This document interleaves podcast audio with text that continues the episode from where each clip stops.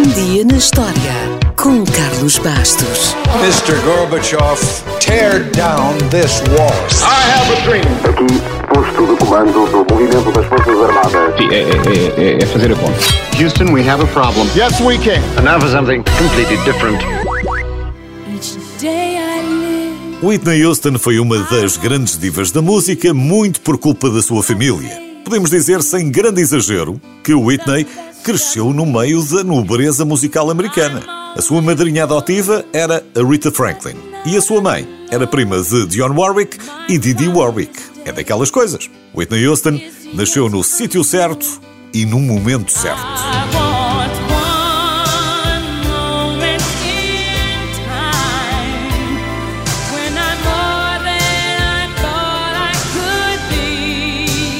Portanto, era difícil fugir desta quantidade enorme de talento que estava ao lado dela todos os dias, começando logo pela sua mãe, Cissy Houston.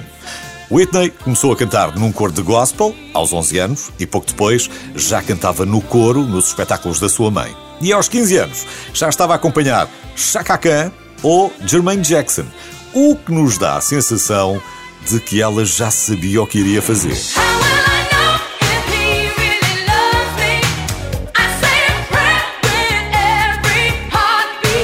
Esta música que fez parte do seu álbum de estreia foi a música que a apresentou ao grande público da MTV e fez dela uma das primeiras artistas afro-americanas a receber grande rotação na MTV. No entanto, no mesmo álbum, e antes de How Will I Know chegar à MTV, ela tinha lançado primeiro um single que chegou a número 1 um nos Estados Unidos e no Reino Unido.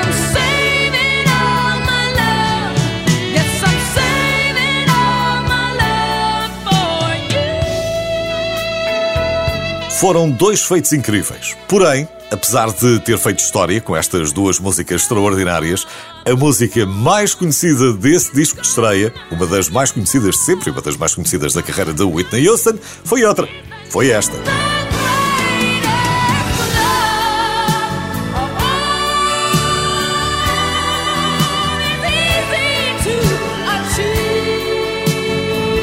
Esta música bateu todos os recordes e entrou de tal maneira na cultura popular que o próprio Eddie Murphy, no auge da sua fama, não resistiu a fazer uma paródia no seu filme Um Príncipe em Nova York.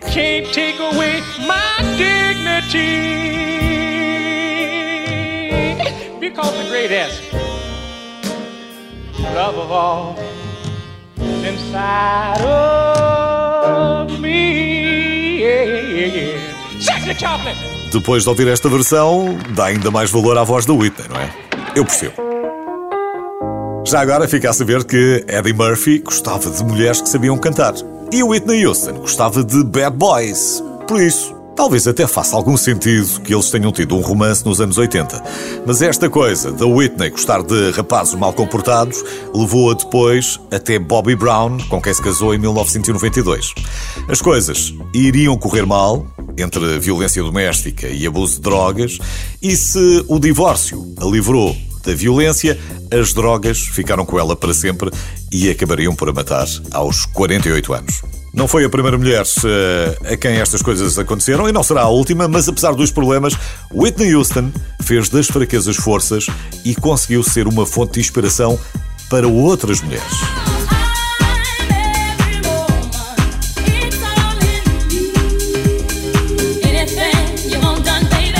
Para além da sua grande voz, Whitney Houston era também muito bonita e foi modelo durante algum tempo. Aliás, ela foi uma das primeiras mulheres negras a aparecer na capa de várias revistas importantes. Portanto, o próximo passo lógico para uma grande estrela da música, como já tantas vezes aconteceu, seria o cinema. E como já tantas vezes aconteceu, as coisas não correram particularmente bem.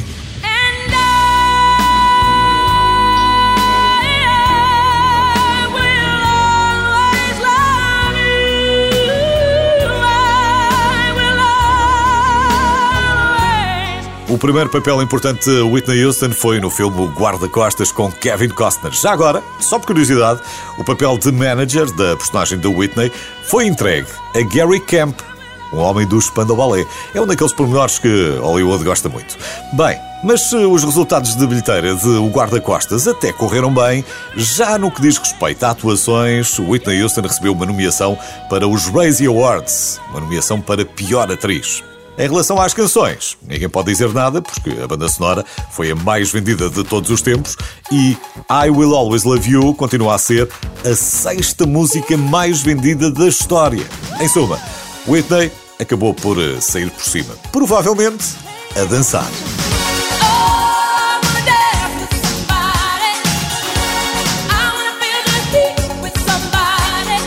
Para terminar, resta dizer que, de acordo com o livro dos recordes do Guinness, Whitney é a artista feminina mais premiada de todos os tempos.